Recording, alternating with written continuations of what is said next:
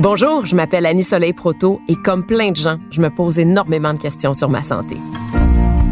La santé, quand on l'a, on a tendance à tenir ça pour acquis, sauf que c'est lorsqu'on la perd qu'on réalise à quel point c'est précieux.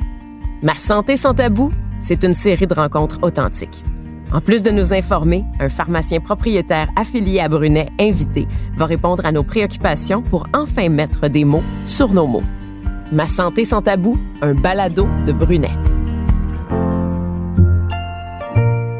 Je suis vraiment très heureuse de vous accueillir aujourd'hui pour ce premier balado de Ma santé sans tabou. Alors, ce qu'on va faire, je vais recevoir des pharmaciens propriétaires affiliés à Brunet et ces gens-là vont répondre à nos préoccupations pour mettre des mots sur nos mots. Et je reçois David Gauthier, qui est pharmacien propriétaire affilié à Brunet, et David, tu es pharmacien depuis 12 ans déjà. Tu fais aussi souvent des chroniques à la radio. Bienvenue. Merci. Ben, c'est un plaisir de te recevoir aujourd'hui. Et l'enjeu qu'on va aborder, c'est l'arrêt du tabac. Mm-hmm. Parce qu'on le sait, hein, là, c'est le moment des nouvelles résolutions. On est en début d'année. Et il y a plein de monde qui ont décidé cette année d'arrêter de fumer. Donc, il y en a pour qui c'est la première fois, la deuxième mm-hmm. fois, la troisième fois qu'on arrête de fumer. Mais toi, aujourd'hui, tu vas nous donner des trucs là, pour écraser pour de bon. Oui, absolument. Puis, euh, tu parles de résolutions. C'est sûr que les résolutions font partie de notre début d'année. Et l'arrêt tabagique revient à chaque année chez beaucoup de personnes. Et effectivement, tu parlais de deux, trois, puis quatre fois. Écoute, Annie Soleil, dans les chiffres, c'est cinq à sept fois. Donc, il faut pas se décourager. Oui, absolument. C'est que ça peut prendre jusqu'à cinq à sept fois avant de réussir complètement notre cessation tabagique. Donc, le défi est là. Euh, puis je pense que c'est important d'en parler et de continuer d'en parler parce qu'il faut pas oublier une chose. Les, les chiffres font un peu peur quand on regarde ça. Euh, faut pas oublier que en 2018, il y avait à peu près 17,5% des Québécois de 12 ans et plus qui fumaient.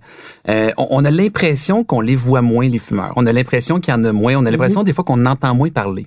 Euh, je pense qu'on entend moins parler aussi parce que je, je te dirais qu'il y a beaucoup de fumeurs qui, qui ont plus d'endroit pour fumer carrément, donc on les voit plus. Euh, par contre, ils sont toujours là. Puis, on a environ 13 000 Québécois qui meurent à chaque année à cause de maladies qui sont causées par le tabac. Et ces gens-là, faut essayer de les attraper. Il faut essayer de les attraper en amont parce que il y a pas de moment qui est, qui est, qui est, est jamais trop tard pour arrêter de fumer. Puis je pense qu'à ce niveau-là, les pharmaciens, on peut beaucoup aider. Ben, écoute, je vais te raconter une histoire très personnelle, David. Oui. Moi, j'ai grandi beaucoup chez mes grands-parents et quand j'avais 4 ans, mon grand-père a reçu un diagnostic de cancer du poumon. Mon grand-père, il fumait comme une cheminée, il travaillait dans une shop. Tu, sais, tu vois un peu le personnage, là, un ouvrier euh, très convaincu, mais ses cigarettes, c'était bien important. Et ce qui était coutume, finalement. Il y a oui. beaucoup de gens qui fumaient, c'était coutume. Oui. Oui, oui, exactement. Et quand il a eu son diagnostic, là, euh, il y en avait pour trois mois à vivre.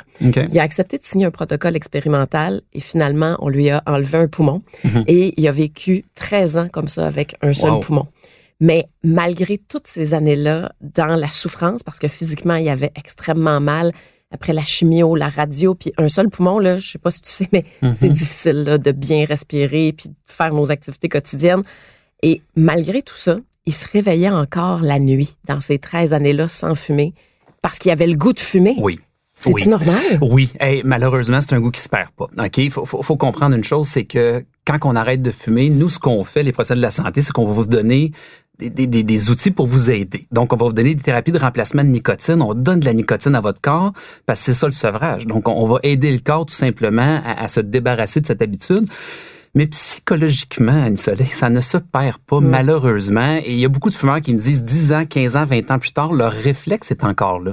Et il faut pas oublier une chose, c'est que c'est une dépendance. J'ai vu beaucoup de dépendances comme pharmacien dans ma carrière, puis je te dirais que j'ai vu des gens arrêter beaucoup de drogues dures. Euh, je pense que la chose la plus difficile à arrêter, c'est la cigarette. Donc, les gens qui fument et les gens qui essaient d'arrêter, non seulement faut pas les juger, mais je pense qu'il faut les aider. Je pense que l'entourage devient hyper important. Quand tu dis que ton grand-père avait encore le goût de fumer quelques années plus tard, Oui. Imagine si le conjoint ou la conjointe fume. Imagine Eh. si les enfants fument. Imagine si autour de nous, euh, on, on est exposé à ça de façon quotidienne. Euh, je pense qu'il y a un effet de groupe là-dedans. Je pense qu'il faut s'entraider. Euh, c'est pas tout hein, d'aller d'aller chercher un aide médicale. Je pense qu'il faut aller chercher de l'aide comportementale qu'on dit un peu autour de nous. Ça va nous aider à passer au travers parce que c'est quelque chose qui malheureusement peut nous suivre.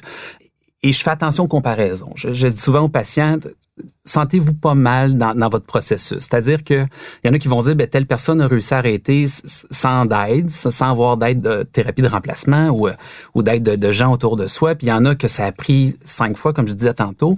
Ne vous jugez pas. Et, et sachez une chose, c'est que s'il y a bien quelqu'un qui vous jugera pas, c'est votre pharmacien puis c'est votre médecin. Donc, je pense que ça vaut la peine d'aller consulter, ça vaut la peine d'aller voir parce que on est probablement les personnes les mieux placées pour vous aider, pour vous comprendre et pour savoir à quel point c'est difficile et d'enlever le jugement. Donc, mon message finalement, c'est ne vous jugez pas. Euh, il y a beaucoup de fumeurs qui se jugent de fumer. Il y a beaucoup de fumeurs qui sont mal à l'aise et, et je peux comprendre. Dans le contexte actuel, ce qui arrive, c'est que les gens vont au restaurant, ils peuvent plus fumer.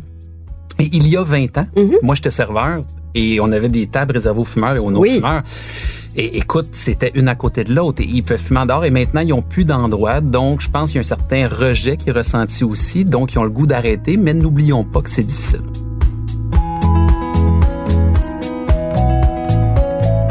Moi, j'ai jamais été attirée par la cigarette parce que justement, en ayant grandi, en voyant mon grand-père tous les jours se battre pour sa vie, puis il voulait tellement rester là, même s'il souffrait énormément chaque jour, mm-hmm. que ça me tentait pas de fumer. Et j'ai l'impression que si on connaissait mieux les maladies que ça cause la cigarette, si on connaissait mieux leur impact aussi concrètement sur notre santé, peut-être qu'il y a des gens qui se diraient comme, hey non, moi je je je vais pas là où là faut vraiment que je fasse un effort pour arrêter, un effort supplémentaire. Qu'est-ce que ça cause comme problème? Écoute, il y, a, plusieurs maladies qui vont être liées euh, au tabac malheureusement là, puis on a juste à penser au cancer. C'est facile, je pense que c'est le premier réflexe que les gens ont. Euh, nous comme pharmaciens, on, on, les on les voit ces malheureusement euh, qui, qui vont avoir ces maladies chroniques-là. Et il faut pas oublier que 30% des décès liés au cancer sont causés par le tabac. Euh, dans les maladies chroniques, c'est facile de penser aux maladies respiratoires. Donc, euh, je, je cite souvent comme exemple les, les, gens qui sont MPOC, là, on appelle les maladies pulmonaires obstructives chroniques. Ces gens-là vont avoir des problèmes respiratoires, donc un, souffle court, il va avoir de l'inflammation dans, les poumons. Et malheureusement, c'est une maladie que on, peut traiter, on peut améliorer euh, la qualité de vie des gens, mais qu'on ne peut pas guérir. Euh, et toutes ces maladies-là qui sont en lien avec le tabac, euh, il y en a beaucoup qui sont non seulement chroniques, mais comme comparaison que je peux pas guérir, que je peux simplement traiter. Euh, puis à ce niveau-là, je pense qu'il est jamais trop tard pour arrêter de fumer. C'est drôle parce que l'exemple de, de, de, ton grand-père est un bon exemple. C'est que on, on, a des gens des fois euh, à la pharmacie qui, qui, vont avoir 70 ans, puis quand on parle d'arrêt tabagique, ils vont dire ben, je, suis trop vieux pour arrêter de fumer. Puis faut pas oublier une chose, hein, quand ça fait 20 minutes que vous avez éteint votre cigarette, euh, déjà votre tension artérielle diminue, puis votre fréquence cardiaque diminue. Donc euh, c'est un exemple banal pour dire à quel point que un, arrêt tabagique, quel que soit l'âge à laquelle vous le faites, va être bénéfique pour votre santé. Ça c'est certain. Puis je pense qu'en pharmacie on, est probablement les professionnels de la santé les mieux placés pour le faire parce que on a beaucoup d'outils pour vous aider et euh, avec la loi 41, on a tout ce qu'il faut maintenant pour prescrire. C'est-à-dire que Maintenant, quand on a le patient devant nous, on, peut l'évaluer, on peut regarder sa santé, on peut euh, regarder tout les, euh, l'aspect complet de notre patient, puis adapter notre prescription pour lui. C'est-à-dire qu'il y a des patients qui ont des maladies chroniques, qui prennent d'autres médicaments et que ça a un impact sur leur santé, mais que ça a un impact aussi si on arrête le tabac. Euh, faut comprendre une chose, c'est que nous, on peut non seulement prescrire des, des pour arrêter de fumer, mais on peut prescrire des pastilles, on peut prescrire de la gomme. Euh, il y a beaucoup d'outils pour le faire. Mais là, j'aime ça ce que tu me dis parce que je savais pas que, par exemple, pour quelqu'un qui fume, c'est pas nécessaire d'aller attendre un rendez-vous avec son médecin ou d'aller dans une salle d'attente et que ce soit très long pour rencontrer un médecin. Parce que quand on veut une prescription, c'est ça le premier réflexe. Mm-hmm. Donc, ce que je peux faire si je veux arrêter de fumer, c'est simplement d'aller à ma pharmacie, de discuter avec le pharmacien et lui va me faire une prescription. Absolument. Tu as un excellent point, c'est que maintenant, euh, on a le droit de prescrire, donc on a le droit de faire la prescription et que ça passe à votre assurance. Donc, il y a hmm. même un avantage économique à le faire. Donc, on va prendre le temps avec vous d'évaluer votre condition et suite à ça, de pouvoir faire la prescription et de vous suivre là-dedans. Je pense que non seulement pour un pharmacien, ce qui est important, c'est oui l'évaluation et la prescription dans ce contexte-là, euh, mais c'est aussi le suivi. Je pense qu'on est très, très, très accessible comme pharmacien, puis L'arrêt tabagique, quand je vais te donner un exemple très simple, c'est quand on a les timbres pour arrêter de fumer, on va vous les servir à la semaine. L'objectif est clair, c'est de pouvoir vous suivre, c'est de pouvoir vous revoir, de voir comment ça va, d'adapter notre prescription, d'adapter notre traitement à vous. Euh, ça devient hyper intéressant, non seulement pour le patient, mais je te dirais une soleil pour nous les pharmaciens. Mm. C'est tellement intéressant d'être utile et la loi 41 nous a permis ça, nous a permis de nous rapprocher de notre patient parce que Maintenant qu'on a le droit de prescrire, vous avez un accès privilégié à nous, puis je pense qu'on a un accès privilégié à notre patient aussi pour permettre un, bon suivi puis de vous aider de façon très concrète. Je veux qu'on se parle aussi du vapotage, David, parce que c'est partout dans les médias. Et quand c'est arrivé sur le marché, c'était présenté comme une panacée, souvent, mm-hmm. comme l'espèce de remède miracle pour arrêter de fumer. Et euh, on disait que euh, il y avait possiblement rien de nocif là-dedans pour la santé. Là, on se rend compte que c'est plus le cas. Et ce qui mm-hmm. envahit les médias, c'est les blessures liées au vapotage. Il y a des explosions, il y a des gens qui décèdent à cause de maladies qui pourraient être causées par le vapotage. Donc, il y a des endroits dans le monde, par exemple au Royaume-Uni, où le gouvernement encourage les gens à vapoter pour arrêter de fumer. C'est même permis dans des endroits publics. Mm-hmm. Mais ici au Québec, euh, la position c'est laquelle? Qu'est-ce qu'on sait sur le vapotage? Oui, mais dans le fond, on sait pas grand-chose. C'est un peu ça notre problème avec le vapotage. Et je te dirais que euh, la direction de Santé Canada n'est pas là. C'est-à-dire qu'ils n'encourage pas le vapotage et pour différentes raisons. Euh, D'emblée, je te dirais qu'aux États-Unis, on sait qu'il y a 2000 cas de répertoriés de maladies pulmonaires associées au vapotage. On en a eu euh, trois au Québec là, qui ont été répertoriés, qu'on connaît. Euh, je, pense que le problème, c'est que les causes sont indéterminées, c'est-à-dire qu'on ne sait pas ce qui a causé les, ces, ces maladies-là. faut comprendre que le, le, le, liquide qui est transformé en fumée quand on vapote est transformé par la chaleur euh, et ça va euh, produire des, des, molécules qui sont cancérigènes, un peu comme dans la cigarette. Donc, euh, on a, on, a vraiment nos, nos, interrogations par rapport à ça et je pense qu'il faut faire attention de se diriger vers le vapotage parce qu'on manque de données scientifiques pour conseiller les gens et les encourager à le faire. Donc, pour l'instant, moi, je, redirige les gens plus vers les thérapies de remplacement de nicotine pour qu'on soit plus certain de ce qu'on fait et avoir un meilleur contrôle euh, sur l'arrêt tabagique qu'on va faire. Ça, c'est certain. Et c'est intéressant ce que tu dis parce que dans les années 50, on voyait des publicités dans les magazines, à la télévision, mm-hmm. dans des émissions populaires qui vantaient la cigarette. Ouais. Hey, fumer une bonne cigarette, c'est bon pour votre santé. Les gens intelligents fument. C'était ça les publicités à l'époque. Donc le vapotage, on revient un peu à ça. On ne sait pas. Et regarde tout ce que la cigarette a causé comme problème. Donc, pour le vapotage, on est dans l'inconnu. Et j'ai peur qu'un jour, on en arrive avec des conclusions qui soient euh, négatives. Donc, euh, à ce niveau-là, en date d'aujourd'hui, je pense qu'on est mieux de se concentrer sur euh, d'autres techniques pour arrêter de fumer. Et quand on décide finalement d'arrêter de fumer pour de bon, on entend parler de plein de traitements inusités. Il y a des trucs au laser, il y a l'hypnose aussi, il y a plein d'autres choses. Mais pour toi, David, comme pharmacien, c'est quoi la meilleure mhm. façon d'arrêter complètement? c'est une belle et bonne question, Anne Soleil. Euh, je, te dirais qu'il n'y a pas de meilleure façon. On a plusieurs, euh, on a plusieurs outils pour arrêter de fumer. Je pense que mon rôle à moi comme pharmacien, c'est de trouver le bon traitement pour la bonne personne au bon moment. Et euh, à ce niveau-là, on a plusieurs options de traitement, que ce soit les thèmes qu'on va mettre sur la peau, qui sont des thèmes de nicotine, donc qui vont vous donner de la nicotine de façon quotidienne à tous les jours.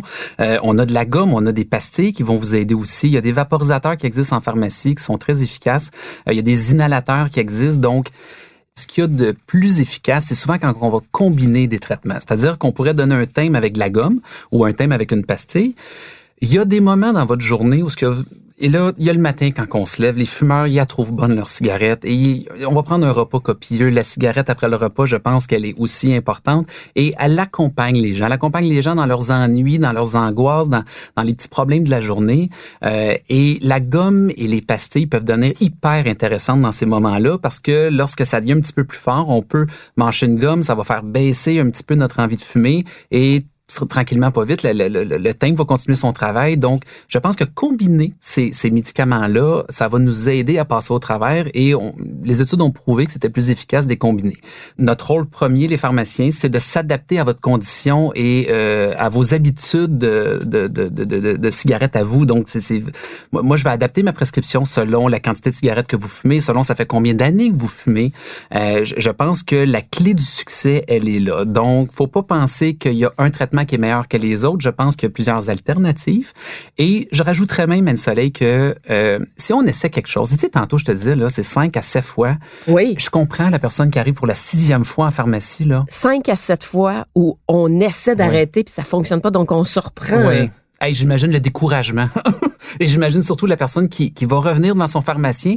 Faut pas être honteux, premièrement. Donc, c'est correct, c'est normal, et les chiffres sont là. Mais euh, sachez une chose, c'est que si on arrive au bout, puis que ça fait cinq fois, puis que ça n'a pas fonctionné, on a d'autres alternatives qui sont sous prescription, qu'on va vous diriger vers le médecin. Mais c'est aussi mon rôle comme pharmacien. Mon rôle, c'est d'être capable de vous référer au bon moment. C'est de voir à quel moment que on va avoir besoin peut-être d'une autre alternative. Et, et, et dans ce temps-là, on va être encore capable de vous suivre. Donc, oui, on va aller chercher la personne chez le médecin, mais je vais être encore la personne probablement la mieux placée comme pharmacien pour vous suivre à chaque mois, regarder comment ça va, adapter, faire les suivis comme il faut.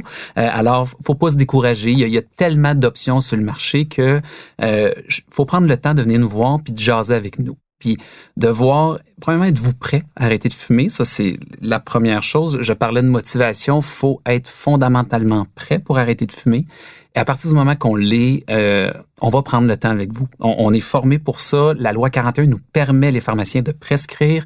Venez nous voir. Ça, va nous faire plaisir. Pour nous, c'est très stimulant de le faire. Puis c'est stimulant de voir réussir aussi, de voir notre patient réussir à arrêter de fumer.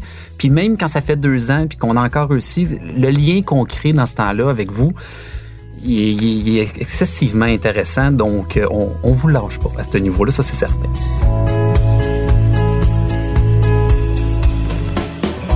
Évidemment que lorsqu'on arrête de fumer, il y a plein d'impacts. Des impacts positifs, il y a mille bonnes raisons pour arrêter de fumer.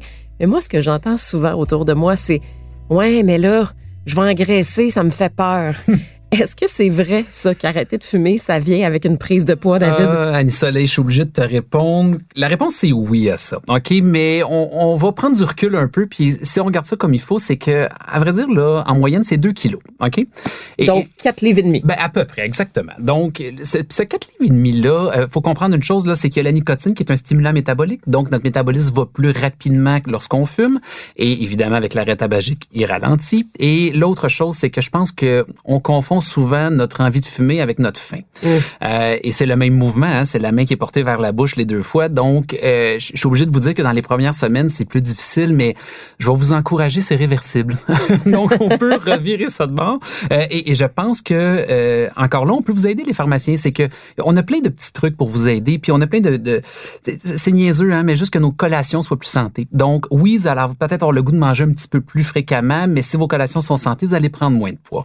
Donc, retenez une chose, c'est qu'il y a tellement de bienfaits à arrêter de fumer.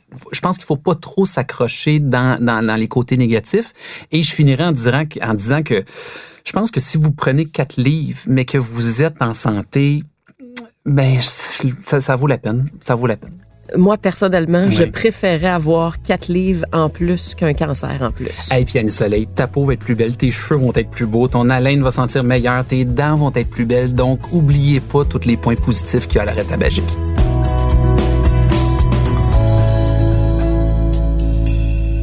David Gauthier, pharmacien propriétaire affilié à Brunet, merci d'avoir été là. J'ai appris plein de choses avec toi. Ça fait plaisir, Annie Soleil. Donc, si vous avez des questions, là, n'hésitez pas à consulter votre pharmacien pour évaluer vos besoins, pour avoir des renseignements sur le traitement le plus efficace pour vous aussi pour arrêter de fumer.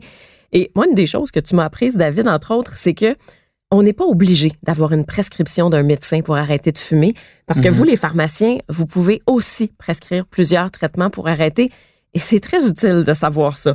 Donc, si vous avez d'autres questions sur votre santé, ben, écoutez nos prochains épisodes dans lesquels on va déconstruire plein d'autres tabous, toujours avec un pharmacien invité. Donc, pour ça, c'est facile, juste à vous abonner au balado Ma santé sans tabou de Brunet sur le site web de Brunet, sur Cube Radio, sur iTunes, sur Apple Podcast et sur Spotify aussi. Donc, il y a plein de choix pour ça. Merci d'avoir été là. J'espère que vous en avez appris autant que moi. Et gênez-vous pas non plus pour nous poser vos questions sur la page Facebook de Brunet.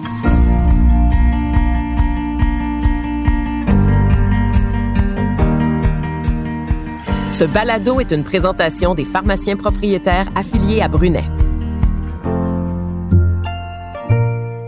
Il est à noter que les pharmaciens sont les seuls responsables de l'exercice de la pharmacie.